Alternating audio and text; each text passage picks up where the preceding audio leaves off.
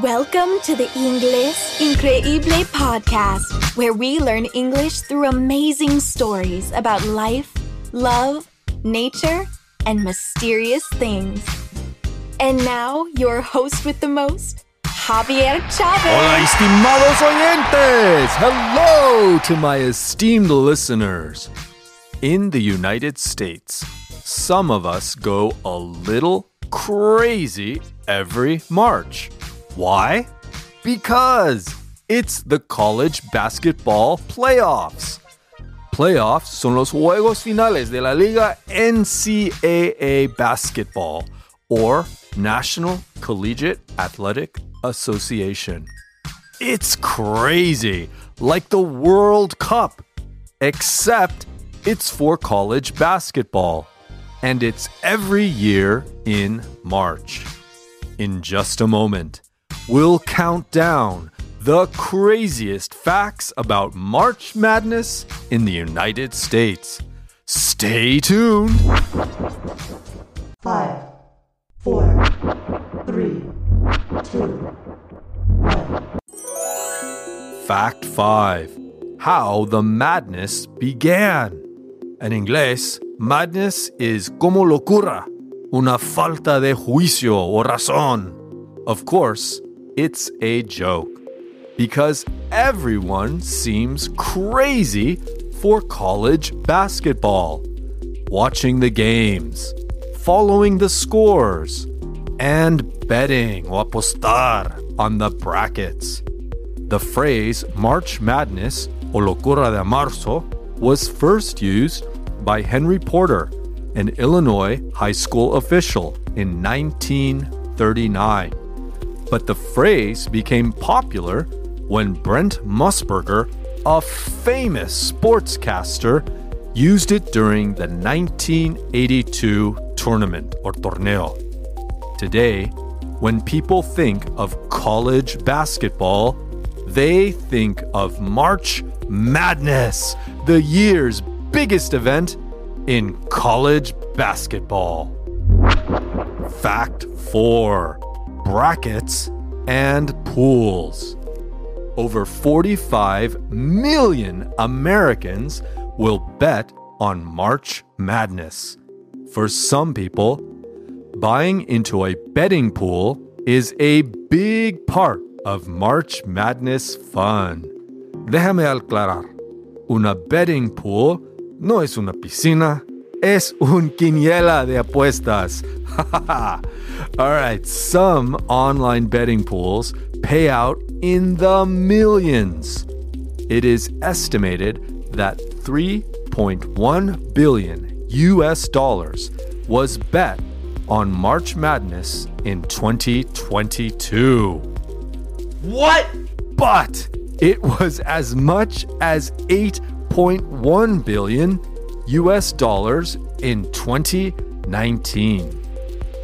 Most people opt for a smaller betting pool with their neighbors or coworkers, where more modest bets are made, usually 5 to 20 dollars. So, how do brackets and betting work? All the teams are placed in brackets. These brackets are a diagram that shows which teams will play each other throughout the entire tournament. On selection day, usually the Sunday before the games start, the first four matchups are announced.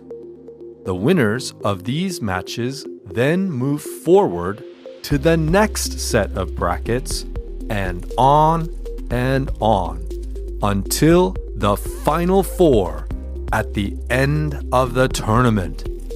Overall, March Madness games take place over two to three weeks, with some people watching games every night. What madness! there are many ways to bet, but one way is the perfect bracket. WalletHub.com estimates that your chance of filling out the perfect bracket, where you guess every bracket correctly is 1 in 9 quintillion. You can still win by guessing the most brackets in your betting pool. There are also smaller bets on which teams will make it to certain points in the tournament, and so on. Fact 3 Fan facts. Who are the fans o aficionados of March Madness? There are a lot of them. From 2013 to 2022, about 10 million people watched March Madness games every year. Not surprisingly, March Madness fans love sports bars. Sports bars are bars that have many screens with sports games. According to Nielsen, a polling and research firm, March Madness viewers are 89% more likely to have gone to a sports bar in the past 30 days. Surprise!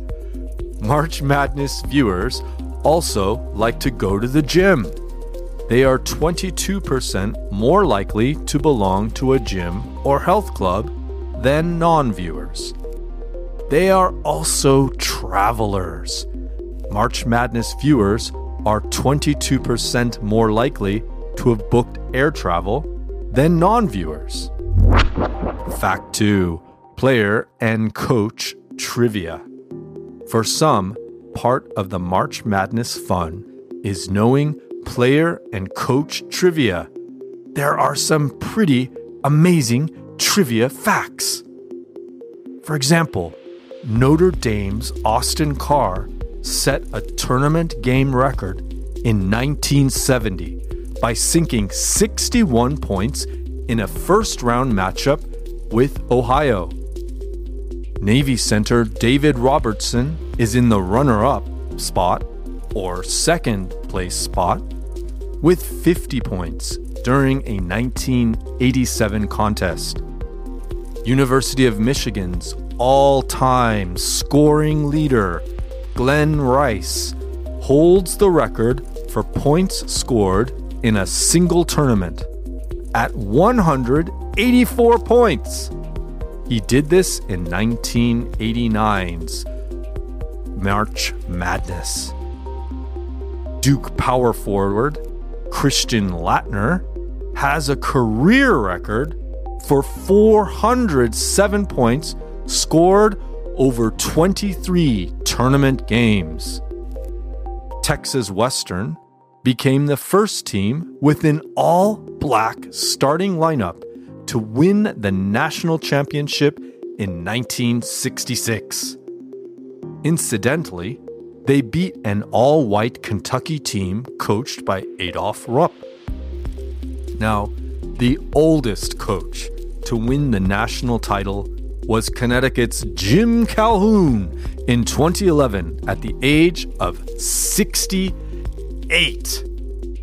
The title of the youngest coach belongs to Emmett McCracken, who led Indiana to the championship in 1940 at the age of 31. Awesome! UCLA has won the title 11 times. 10 of those titles were earned under legendary coach John Wooden, and 7 of them came in a row or consecutively between 1967 and 1973. Kentucky is second place with eight titles.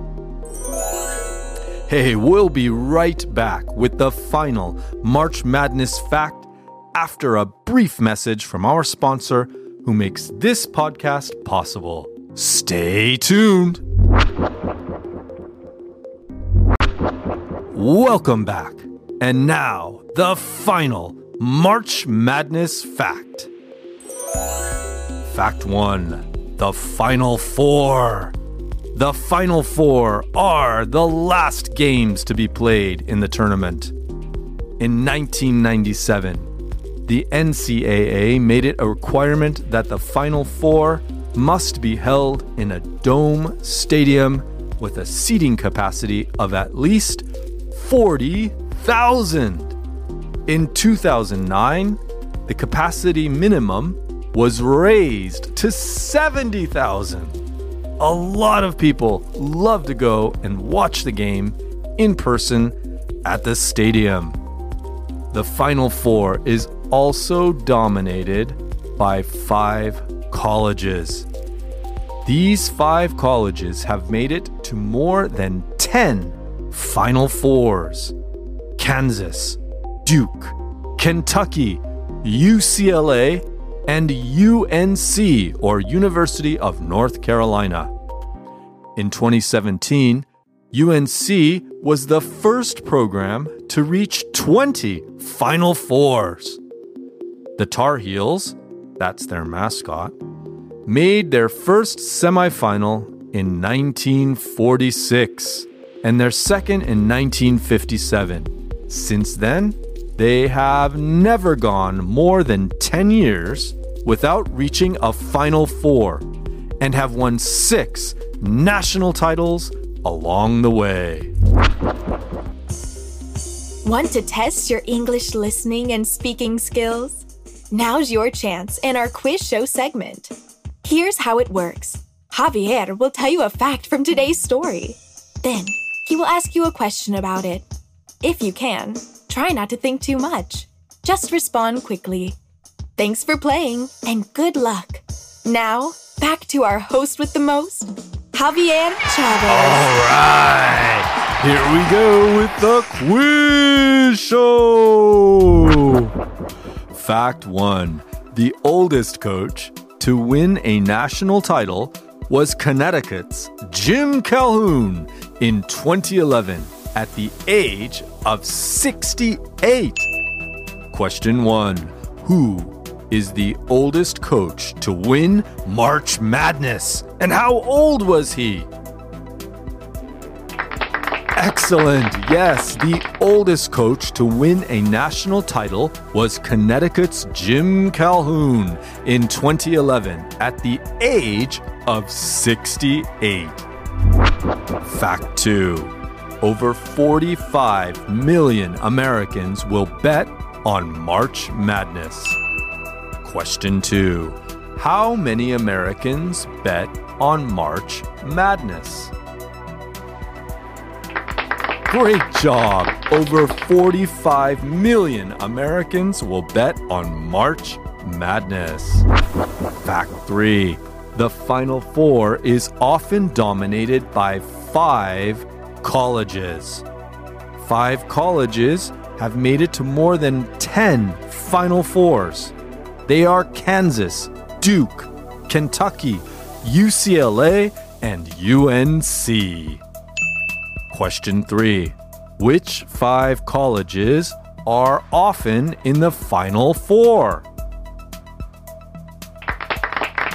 Awesome! Yes, five colleges have made it to more than 10 Final Fours Kansas, Duke, Kentucky, UCLA, and UNC. Vocabulary bonus fact Una betting pool no es una piscina, es un quiniela de apuestas. A betting pool is a group of fans who put their money into a pot or collection, then divide it among the people with the winning bets. Vocabulary bonus question What is a betting pool? Great job. Una betting pool no es una piscina. es una quiniela de apuestas. A betting pool is a group of fans who put their money into a pot or collection, then divide it among the people with the winning bets. Thank you for making Inglés Increíble part of your day. We have reached the end of this episode. I hope you have enjoyed listening and speaking English with the Inglés Increíble podcast.